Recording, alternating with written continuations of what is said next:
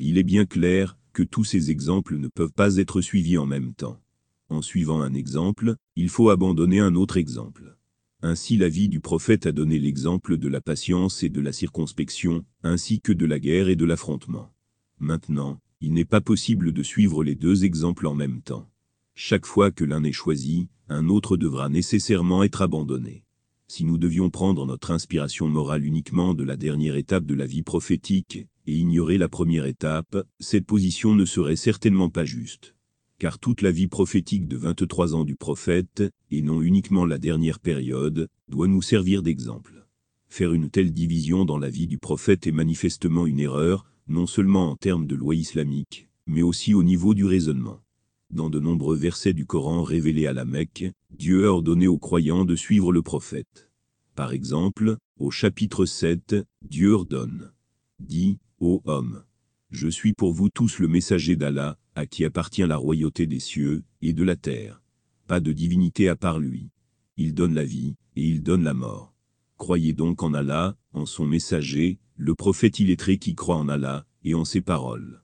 Et suivez-le afin que vous soyez bien guidés. 7. 158.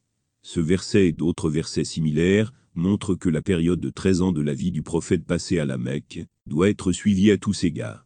C'est un aussi bon exemple que celui de l'époque médinoise. Il n'y a pas de différence entre les deux, en ce qu'ils sont de bons exemples. Il s'agit d'une question extrêmement importante nécessitant une réflexion approfondie. Par exemple, si l'on dit que la lutte armée est la seule solution à tous les problèmes communautaires, cette affirmation ne sera pas vraie dans son sens absolu. De telles déclarations annulent tous les autres exemples du prophète, où il n'a pas opté uniquement pour la voie de la lutte armée, mais a plutôt suivi la voie de la patience et de l'émigration. De même, si l'on devait dire que le but de la communauté musulmane est l'établissement d'un système islamique complet, une telle déclaration ne serait pas non plus juste, car elle équivaudrait à annuler toute la vie du prophète avant le dernier sermon.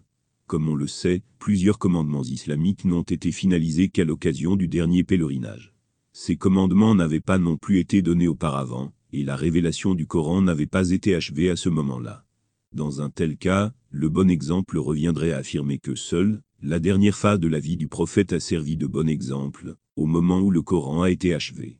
Donnez l'interprétation mentionnée précédemment au verset. Aujourd'hui, j'ai parachevé pour vous votre religion. 5. 3 est faux à la fois du point de vue de la loi islamique et de la raison. La vérité est que toute la vie prophétique, et pas seulement une partie de celle-ci, nous sert d'excellent modèle. De tous les exemples qu'il fournit, aucun n'est indésirable ou à rejeter.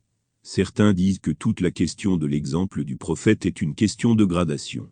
C'est-à-dire que le but final du prophète de l'islam est celui que l'on retrouve dans sa fin finale après le dernier pèlerinage. C'est-à-dire que tous les exemples antérieurs ne sont que ceux des stades initiaux, selon le principe de l'ordre et de la gradation, et non du stade final et complet. Cette interprétation est également tout à fait fausse, car il y a des déclarations dans le Coran qui réfutent clairement cette théorie. Par exemple, le Coran dit au prophète de l'islam, paix et salut d'Allah sur lui, de suivre la voie d'Abraham. Voir 16. 123. Comme nous le savons, le prophète Abraham n'a pas donné à son peuple une loi divine, complète au sens d'une liste complète de commandements. Toute sa vie a été concentrée sur l'appel au monothéisme. Les exemples de mise en œuvre de commandements sociaux ou d'établissement de l'État n'existent pas du tout dans sa vie. Dans une telle situation, selon l'interprétation mentionnée ci-dessus, cela signifie qu'un prophète qui a apporté la loi divine, complète est invité à suivre un prophète qui a apporté une loi divine incomplète. De même, après avoir mentionné plusieurs prophètes, le Coran dit aux prophètes de l'islam. Voilà ceux qu'Allah a guidés, suis donc leur direction. 6. 90.